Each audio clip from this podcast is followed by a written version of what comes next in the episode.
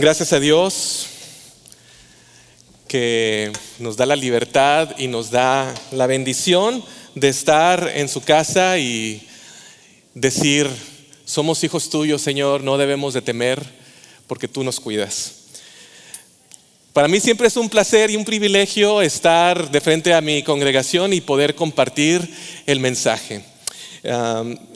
hemos estado llevando a cabo esta serie sobre la familia y bueno, sabemos que la familia es una parte fundamental dentro del plan de Dios para practicar la gracia, para practicar el amor, para practicar la compasión y principalmente para hacer discípulos.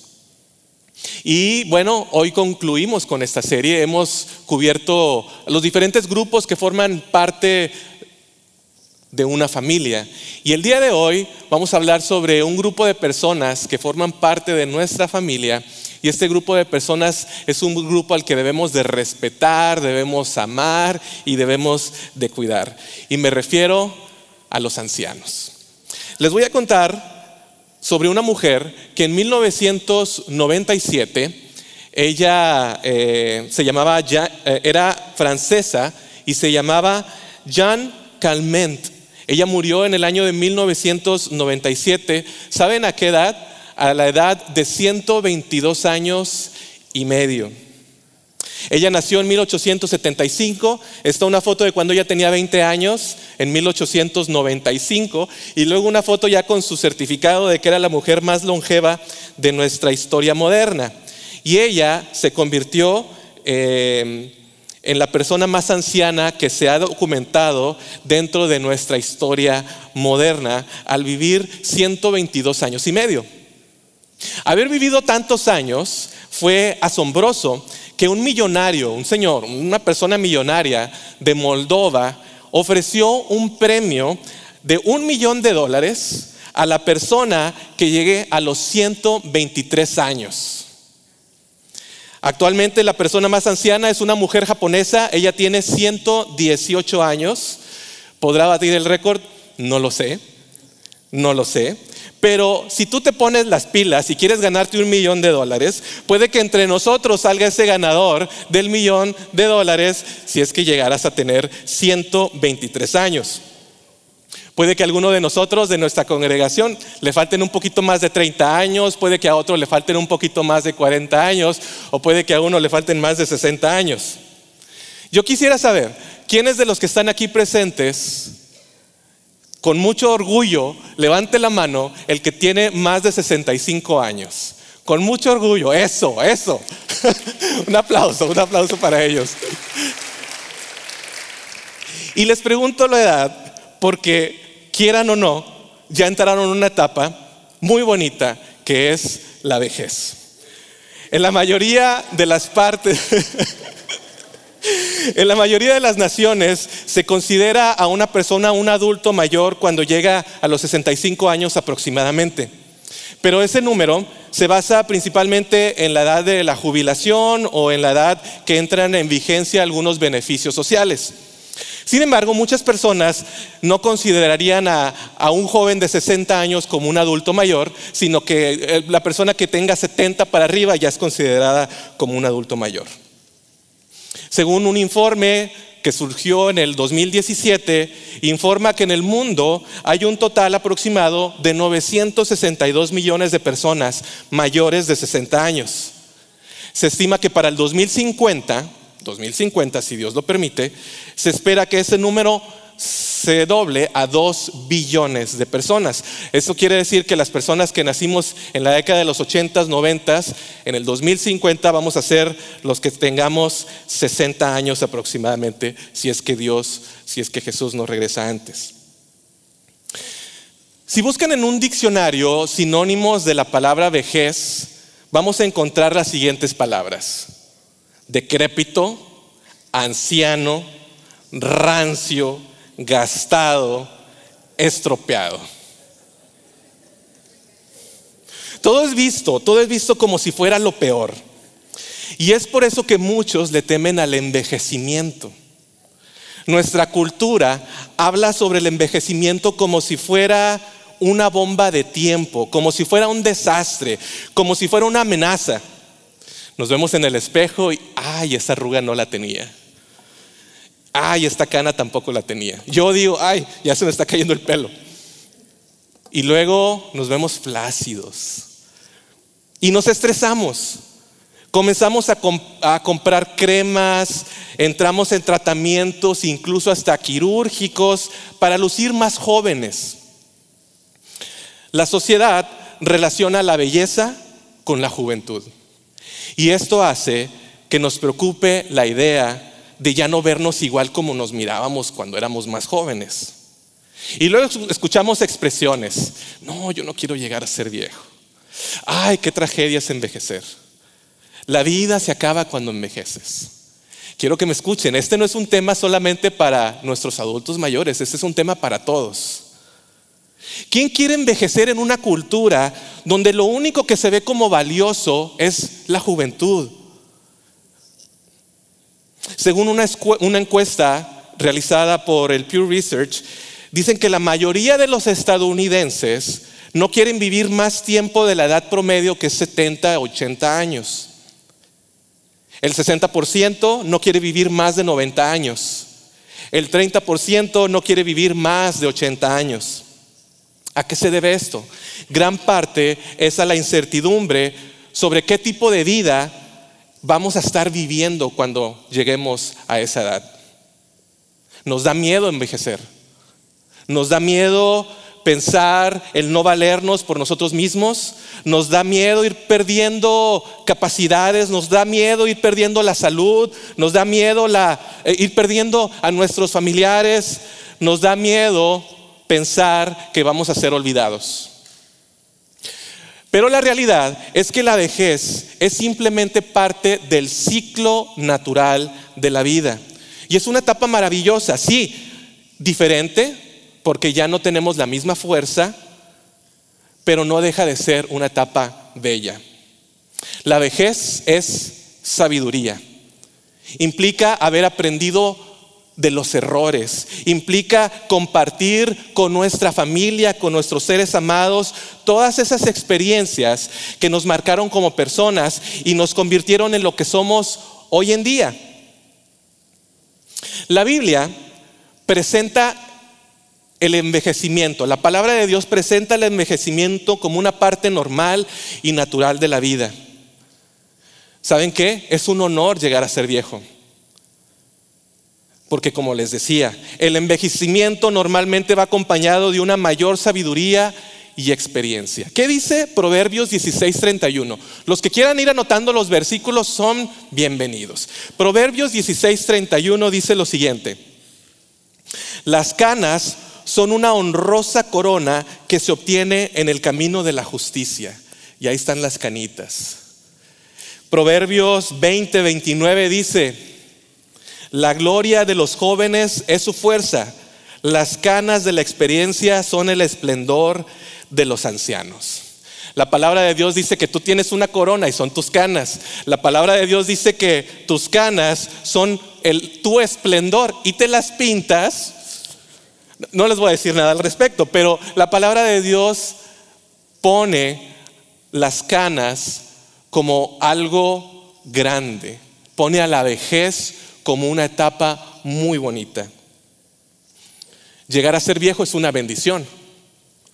Tus arrugas, tus canas y todo lo que conlleva el envejecimiento es un proceso natural. No te engañes como lo hicieron algunas personas en el pasado tratando de encontrar la fuente de la juventud. Proverbios 31:30 dice, el encanto es engañoso y la belleza no perdura, pero la mujer que teme al Señor será sumamente alabada. Todo es pasajero y yo quiero cambiarle a, pero el que teme y ama a Dios, no solamente la mujer, el hombre, la mujer que temen y aman a Dios serán alabados. La realidad es que todos debemos anhelar llegar a ser viejos. No sabemos cuándo Dios nos va a llamar. Nos puede llamar a una edad muy temprana. Pero todos debemos de anhelar llegar a ser viejos, si es que Dios así lo permite. Debemos de buscar darle gloria a Dios en cada etapa de nuestras vidas. Y si Dios así lo desea y llegamos a ser viejos, también darle gloria a Dios en nuestra vejez. Envejecer para la gloria de Dios. ¿Y cómo lo logramos? Con una actitud. La actitud es muy importante. La actitud es vital. Les voy a contar la historia sobre un hombre que se llamó Caleb, ahí en la Biblia. Caleb fue uno de los doce espías que Moisés envió a, inspeccionar, a explorar la tierra de Canaán. Y junto con Josué fueron los únicos dos que regresaron sin asustarse. ¿Cómo llegaron todos los demás? Asustados por todo lo que vieron. Incluso vimos gigantes, dicen. Pero estos dos, Josué y Caleb, ellos estaban seguros que tenían que tomar la tierra prometida. Decían, el Señor está con nosotros, no tengan miedo. Cuando Caleb fue a esa misión que Moisés lo envió, él tenía 40 años. El pasaje que vamos a leer, ahora Caleb tiene 85 años. Y se presenta ante Josué, quien es el líder del pueblo de Israel, para solicitar una promesa que él había recibido sobre unas propiedades, sobre unas tierras. Así que vamos a leer Josué 14, 10 al 13. Dice lo siguiente. Ahora, como puedes ver, en todos estos 45 años desde que Moisés hizo esa promesa, el Señor me ha mantenido con vida y buena salud, tal como lo prometió. Incluso mientras Israel andaba vagando por el desierto. Ahora tengo 85 años. Estoy tan fuerte hoy como cuando Moisés me envió a esa travesía y aún puedo andar y pelear tan bien como lo hacía entonces. Así que dame la zona montañosa que el Señor me prometió. Tú recordarás que mientras explorábamos, encontramos allí a los descendientes de Anac, que vivían en grandes ciudades amuralladas. Pero si el Señor está conmigo, yo los expulsaré de la tierra, tal como el Señor dijo. Entonces Josué bendijo a Caleb, hijo de Jefoné, y le dio Hebrón como su asignación de tierra. En este pasaje Caleb relata que tiene 85 años y dice que aún es fuerte. También él sabe que la tierra que él está pidiendo no es para irse a jubilar ni es para irse de vacaciones. Él sabe que en esa tierra todavía hay habitantes que tiene que derrotar. Y él está comprometido en llevar adelante el propósito de Dios que es tomar la tierra prometida, seguir tomando la tierra. Y él sabe que si es necesario pelear, él está dispuesto a hacerlo, porque sabe que esa zona montañosa Dios se le había ya prometido. ¿Quiénes vivían en esas montañas? Dice que son los descendientes de Anac ni más ni menos que los que eran considerados los gigantes. ¿Se dan cuenta? Caleb está solicitando ese territorio no porque está libre de peligros, no porque está libre de amenazas, sino para, o sea, no para irse a jubilar, sino lo contrario, él está pidiendo esas tierras que están cargadas de peligros, y está dispuesto a afrontar los peligros que esas tierras tienen.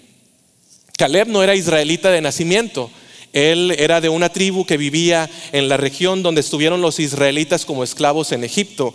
Y cuando Moisés se dirigió, eh, cuando dirigió al pueblo de Israel a la salida en el éxodo de la tierra de Egipto, esa tribu de la familia de Caleb se unieron al pueblo de Israel. Caleb era un hombre que seguía a Dios con integridad, era un hombre agradecido. Y en el pasaje que leímos, él reconoce que Dios es el que lo ha mantenido con vida. Él no pensaba que era un hombre con suerte de haber llegado a, la edad de 85 años, o que su valentía o que su fuerza habían preservado su vida. No, él reconocía que Dios es el que había preservado su vida. Y además reconocía con gratitud que Dios lo había mantenido con vida. Y además era un hombre que confiaba en Dios, porque también en este pasaje que leímos dice, si Dios está conmigo, yo los expulsaré de la tierra. A sus 85 años seguía confiando en Dios. Quiero hacer énfasis en la autodescripción de Caleb. ¿Qué dijo Caleb? Tengo 85 años y me siento todavía como de 40. Tengo todavía las mismas fuerzas como si tuviera 40. Todavía puedo pelear como lo hacía en ese entonces. Creo que esto es una evidencia que no es la edad la que envejece a una persona, sino tu actitud hacia la vida. En este caso se trata de la actitud de Caleb hacia el cumplimiento de la promesa de Dios. ¿Cuál es tu actitud ante la vida? Conozco personas que a sus 40, a sus 50, ya se sienten viejos, sienten que ya no pueden hacer nada más. Personas que en ese rango de edades dicen, no, yo ya no logré nada en la vida, ya estoy viejo para comenzar algo. Y por el contrario, también conozco personas que a sus 50 años comenzaron a estudiar una carrera universitaria, la terminaron, siguieron con la maestría y terminaron siendo maestras en una universidad. Conozco personas que a sus 80 años aún siguen dirigiendo compañías, aún siguen dirigiendo ministerios. Conozco personas que a sus 90 siguen todavía conduciendo, haciéndose de comer. Qué bendición cuando tu actitud no te detiene. Porque nosotros mismos somos los que nos ponemos los límites. Claro, nuestras fuerzas van decayendo, sí, pero se puede lograr todavía mucho mientras no estés en cama. Se puede lograr todavía mucho. Ahora, ¿es posible que una persona de 85 años se sienta con las mismas fuerzas que una de 40 años? Yo me hice esta pregunta cuando estaba leyendo este pasaje. ¿será posible? Y vinieron a mi mente personas que yo conozco que son mayores que yo y que tienen más energía que yo. Todo está en la actitud ante la vida. Estudios han demostrado que si tú le dices a un niño, no, es que no eres bueno en matemáticas, no va a ser bueno en matemáticas. Si tú le dices a una persona que no está enferma, ah, es que tú estás enfermo, se va a enfermar. Y el envejecimiento no es diferente. Estudios han demostrado que cuando a las personas mayores, a las personas adultas mayores, se les recuerdan los estereotipos de un anciano, repentinamente van a experimentar diferentes efectos. No, es que ya se, te olvida todo, ya ni sabes dónde dejas las cosas, ya pierdes todo. No, es que ya no puedes. Y así, repentinamente, la persona experimenta esos efectos solamente porque nosotros se los decimos. Les quiero decir sobre un estudio que se realizó en 1981. Una doctora dirigió este estudio. Ella reclutó un grupo de personas entre 70 y 80 años, los dividió en dos grupos y les dijo que, se iban que los iban a llevar a un lugar y estarían allí, en este lugar, por una semana, con el objetivo de recordar el pasado. Ese era el objetivo del estudio, recordar el pasado los llevaron a un lugar allá a las afueras de New Hampshire y, este, bueno, al primer grupo, porque los dividió en dos, al primer grupo les dijo, ustedes se van a quedar aquí, en esta estancia, eh, todos ustedes van a, van a estar platicando, van a conversar entre ustedes y van a recordar cómo era vivir en los años 50. Platiquen eso ustedes y ahí los dejo. El segundo grupo hizo algo más interesante. Los doctores los enviaron de regreso al pasado. ¿Qué es lo que hicieron los doctores? Bueno, los doctores aclimataron las habitaciones y el lugar donde ellos iban a quedar como si fueran los años 50. Y le pidieron a ese grupo que estaba viviendo en, en ese ambiente que actuara como si fuera el año 1959. Vieron películas viejas, escucharon música de la época, escucharon las noticias en radios antiguos, hablaron de sucesos del año 1959 en presente, como si estuviera pasando. Vivieron su vida como si fueran 22 años más jóvenes. ¿Cuál fue el resultado? Ahí estaban, ellos viviendo en, en unas habitaciones aclimatadas como si fueran los años 50. El impacto fue dramático. Cuando las personas llegaron a ese lugar, llegaron, o sea, muy apenas podían cargar sus maletas. Al momento que ellos se fueron, ya estaban cocinando su propia comida, caminando un poco más rápido. Y mientras esperaban el autobús que los iba a llevar de regreso a casa, se pusieron a jugar fútbol americano. Los exámenes que les hicieron antes y después de ese retiro mostraron que en ambos grupos se mejoró la destreza, la habilidad de cada uno de ellos, incluso la memoria y en algunos hasta la visión.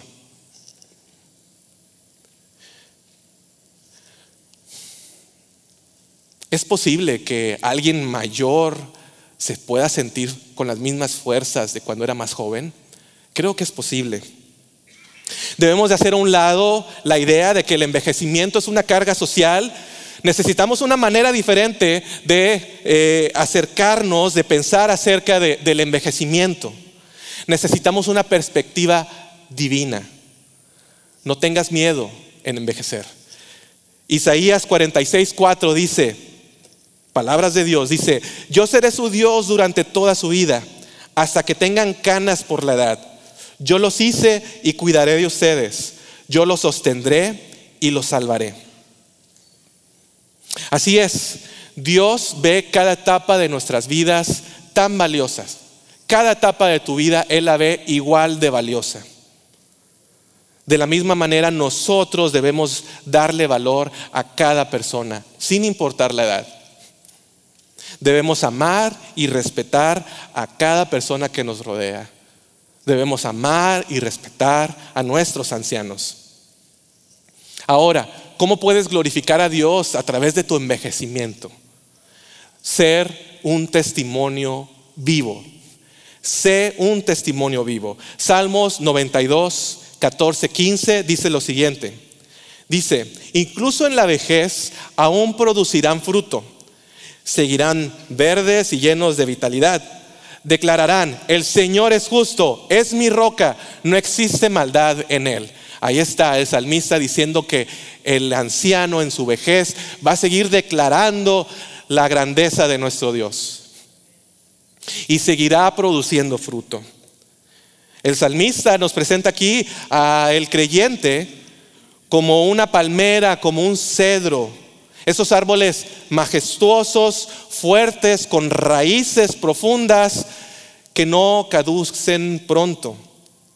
La Biblia incluso dice que el creyente que es anciano producirá fruto y estará lleno de vitalidad. ¿Saben por qué? Porque precisamente están plantados en la comunión con Dios. Así es como nosotros debemos de estar plantados, en la comunión con Dios. Así es como nosotros vamos a producir frutos. Un testimonio vivo, sé un testimonio vivo. Un testimonio vivo debe de ser público, porque el propósito es contar a otros lo que Dios ha hecho en tu vida. Nuestra vida debe de ser un testimonio, un testimonio que dé evidencia que Dios sigue cambiando vidas. La manera como testificamos es por medio de nuestras palabras y de nuestras acciones. Así que, querido adulto mayor, sé un testimonio vivo. Cuenta a los demás lo que Dios ha hecho en tu vida. Cuenta a los demás cómo Dios ha suplido tus necesidades. Cuenta a Dios cómo te ha ayudado en tus pérdidas.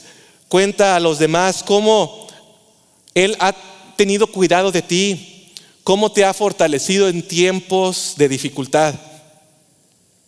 También entiendo que hay creyentes que han llegado a conocer a Cristo ya en la vejez, pero esto no es una excusa para que tú te quedes cruzado de brazos esperando que suceda el rapto o la muerte, lo primero que suceda primero. No, sigue orando día a día Sigue creciendo espiritualmente día a día y glorifica a Dios en tu vida sirviendo como pueda servir. Eh, Dios me ha dado el privilegio de, de servir con personas que son mayores que yo. El año pasado, recuerdan el huracán Hanna. El huracán Hanna golpeó nuestra región, trajo inundaciones, trajo también algunos desastres. Y saben que me tocó trabajar con un ministerio de personas que se llaman Texas Baptist Men. No sé si usted ha escuchado sobre este ministerio, los Texas Baptist Men. Todos los que sirven en ese ministerio son personas ya jubiladas y son personas que sirven voluntariamente. Me tocó trabajar con una iglesia que venía de San Antonio y, el grupo con el que me tocó trabajar era un grupo que se encargaba de cortar los árboles, traían sus, este, máquinas para cortar los, los árboles. Y, y ahí están los hombres. Platicaba con ellos, me contaban, algunos fueron maestros, otros fueron vendedores, otros fueron traileros, incluso ahí andaba un abogado. Todos ellos jubilados, se encontraron la manera de servir a Dios. Y sí, el cuerpo ya no tiene la misma fuerza de antes, así que se tomaban sus descansos, después de cortar varios árboles, se tomaban sus descansos, y en sus descansos los aprovechaban para platicar con las familias de esos hogares donde ellos estaban trabajando, y les ministraban. Y me tocó ver cómo guiaban a las personas, a esas familias a los pies de Cristo. Nunca, nunca es tarde todo está en la actitud y todo está también en ser testimonio, ser un testimonio vivo. Justino Mártir, los que han tomado la clase de historia conmigo, quizá lo recuerdan. Los que no saben quién fue Justino Mártir, les voy a decir quién fue Justino Mártir. Justino fue uno de los primeros apologistas cristianos. ¿Quiénes eran ellos? Eran las personas que defendían la fe cristiana en contra de gobernantes romanos, en contra de eruditos, en contra de religiosos. Todas esas personas hablaban mal del cristianismo. Y Justino se, le conoce como mártir porque murió como mártir en el año 165. Y él dejó varios escritos. Y entre esos escritos dejó escrito su testimonio. Él fue el primer filósofo en convertirse al cristianismo. Él era un erudito, eh, estudió, se preparó para ser un filósofo dentro de toda la cultura griega y llegó a conocer a Cristo y fue el primer filósofo. Resulta que en su conversión, él platica que se fue a una playa, una playa remota. Dice, no había nadie. Me puse a meditar y después de algún tiempo de estar meditando, vi una persona a lo lejos. Se me hizo muy raro ver a esa persona, así que me acerqué y era un anciano. Y nos pusimos a platicar. Resulta que este anciano era un creyente y resulta que ellos se encontraron pronto en una conversación profunda y filosófica sobre cómo encontrar a Dios. El anciano le dijo a Justino que los filósofos tenían opiniones contradictorias sobre los asuntos espirituales y que por tal motivo no podía confiar en ellos como guías hacia la verdad definitiva. Y Justino le dice, entonces, ¿dónde debo de buscar la verdad? El anciano le dijo que hace mucho tiempo hubo personas inspiradas por el Espíritu Santo que escribieron mensajes directamente de Dios. Y le dijo, quien sea que leyera estos escritos en fe, encontrará el verdadero conocimiento de Él. Y el anciano se despidió de Justino diciéndole que orara para que las puertas de la luz fueran abiertas en Él.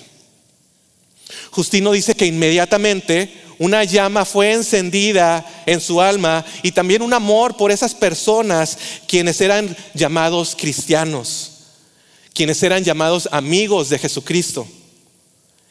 Y fue así por el testimonio de un anciano que llegó a esa playa remota que Justino llegó a conocer a Cristo, porque esa persona era un testimonio vivo de Jesucristo. Otro anciano que dejó también huella en la historia del cristianismo fue un pastor de la ciudad de Esmirna. Usted recuerda el Apocalipsis que eh, dice, escribe a las siguientes iglesias. Una de esas iglesias era la iglesia de Esmirna. Él fue pastor de esa iglesia, de la iglesia de Esmirna. Y muy probable fue eh, discípulo del apóstol Juan. Él se llamó Policarpo. Él murió en el año 155. Resulta que eh, estaban los romanos aprendiendo a los cristianos, los llevaban a un teatro y ahí los asesinaban. Cuando asesinan a este grupo de cristianos, la multitud comienza a decir, que traigan a Policarpo, que traigan a Policarpo. ¿Por qué? Porque ya era conocido, porque era el líder de los cristianos, era el pastor de la iglesia allí en Esmirna. En Esmirna. Así que Policarpo, temiendo por su vida, fue y se escondió en una ocasión, fue y se escondió en otra ocasión. A la tercera dijo, no, no, yo ya no, o sea, no debo de huir.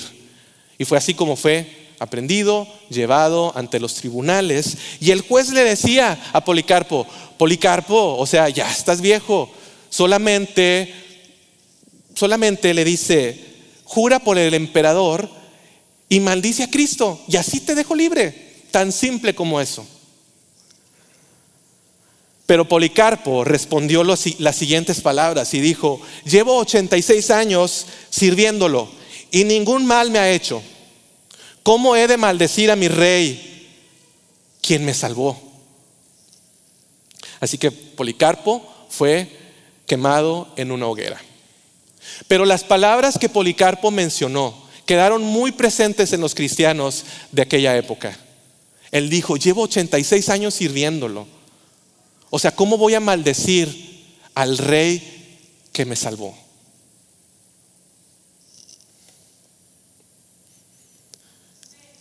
definitivamente es una bendición llegar a ser viejo. Es una bendición aún más grande llegar a ser viejo y seguir glorificando a Dios con nuestra vida, con nuestras acciones, con nuestras palabras, dejando un legado a las siguientes generaciones, dejando un legado a nuestros familiares, dejando un legado a nuestros seres queridos. No comportándonos mal, sino comportándonos como Dios quiere que nos comportemos siendo un ejemplo de Él, siendo un testimonio vivo. Así que por último, yo quiero compartirles estos siguientes eh, puntos o estos eh, siguientes ejemplos de cómo tú puedes servir a Dios en la edad que tengas, ya sea joven o ya sea adulto o mayor. Y sí, me estoy enfocando en los adultos mayores porque de eso se trata el día de hoy el mensaje. Obvio, hay diferentes formas, aparte de estas cinco que les voy a mencionar, pero espero que ustedes se puedan animar y puedan conseguir y puedan considerar seguir sirviendo a Dios todos los días. Número uno, la más fácil, orar. La más fácil y la más difícil. ¿Por qué? Porque no oramos. Número uno, ore. Puede que ya no tenga las mismas fuerzas para servir en diferentes ministerios. Pero una cosa que nunca va a cambiar es este don que es de servir a la iglesia por medio de la oración. A menudo escuchamos historias de cómo el Evangelio sigue avanzando gracias a personas adultas mayores que están orando por tal persona, por tal misionero, por tal iglesia, y así el Evangelio sigue expandiéndose, sigue proclamándose. No importa si acabas de jubilarte o si ya estás completamente en casa, Tú puedes hacer una diferencia a través de la oración. Número dos, anima y ama. Yo le quiero, le quiero decir a nuestros adultos mayores aquí, que están presentes, y los que nos ven también por medio de la internet. ¿Hay alguien de nuestra familia, de nuestra iglesia, al que ustedes puedan acercarse y no sé, comenzar una conversación, decir cómo te va en el trabajo, cómo, cómo está tu familia,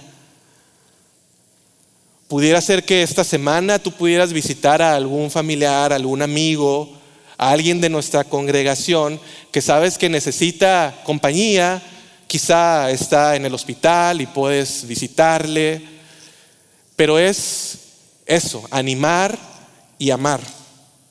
Por supuesto, hablar a los demás sobre la fidelidad de Dios es el tres. Necesitamos escuchar tus historias, necesitamos escuchar cómo Dios proveyó en medio de tu necesidad, de cómo Dios te ayudó a superar esa pérdida, de cómo Dios ha sido fiel, de cómo Dios fue fiel en salvar a esa persona en tu familia que tenía un corazón de piedra, pero Dios transformó su vida. Necesitamos escuchar sobre las luchas y victorias que has tenido incluso en tu matrimonio. Necesitamos escuchar lo que Dios te está enseñando por medio de la enfermedad que estás atravesando el día de hoy. Busca maneras de ayudar. Quizá recibiendo a la gente cuando entra aquí a la iglesia, hasta ayudar también por medio de tu experiencia en diferentes áreas de nuestra iglesia o de algún otro ministerio. Y también, por último, pide ayuda. Nos ayudas, tú es una forma de servir al permitirnos ayudarte también. La iglesia ha demostrado ser cooperativa cuando se conocen las necesidades de alguien, ya sea en ayudar a alguien cuando necesite comida, ya que está atravesando una enfermedad, transporte a, quizá al médico, transporte quizá algún estudio bíblico. El enemigo quiere que creas que tú eres una persona inútil, quiere que creas que eres una persona rechazada. Pero la verdad es que Dios te ve con todo el valor que un ser humano se merece. No te ve como un inútil. El enemigo quiere que tú creas que eres un inútil, pero no lo eres. Dios nos dice en Isaías 46, 4, yo seré su Dios durante toda su vida, hasta que tengan canas por la edad. Yo los hice y los cuidaré. Yo los sostendré y los salvaré. Esa es la promesa de Dios para cada uno de nosotros quienes somos sus hijos. Así que, ¿qué les parece si nos ponemos en pie y oramos? Señor, te damos muchas gracias porque tú eres el que nos ha dado la vida. Gracias Señor porque en nuestra congregación nosotros tenemos personas mayores de 60 años quienes son un ejemplo y a quienes nosotros debemos de respetar y debemos amar. Gracias Señor porque tú has tenido misericordia de ellos durante toda su vida. Gracias Señor porque tú los has eh, mantenido con un propósito y yo, Señor, pido para que tú le sigas dando fuerzas, le sigas dando eh, también el deseo de seguir sirviéndote día a día, de ir creciendo día a día. Señor, nosotros deseamos llegar a ser viejos, pero sabemos que tú nos puedes llamar en cualquier instante. Pero nosotros confiamos en ti, Dios, como dice tu palabra, que tú vas a ser nuestro Dios durante toda nuestra vida y que tú nos vas a cuidar en cada etapa de nuestra vida. Confiamos en esas palabras, Señor. Ayuda a cada uno de los que están aquí, de los que están escuchando este mensaje, que tengan duda, que tengan miedo sobre qué va a ser de nosotros cuando seamos viejos. Señor, debemos de seguir confiando en ti. Debemos de seguir buscándote día a día, porque sabemos que tú nos vas a seguir cuidando. Sí, algunas personas se nos han adelantado y ese fue tu propósito en la vida de esas personas. Señor, tú nos sigues dando la vida día a día hasta que tú nos llames y nosotros nos ponemos en tus manos para que podamos tener una actitud en esta vida, una actitud que no nos impida, una actitud que nos lleve más allá de lo que nosotros podemos imaginar y que podamos servirte de una manera como un testimonio vivo a los demás hasta el último día de nuestras vidas. Nos ponemos en tus manos confiando en que tú así lo harás. Ayúdanos, Señor, todos los días. Nos ponemos en tus manos en nombre de tu Hijo amado Cristo Jesús. Te lo pido. Amén.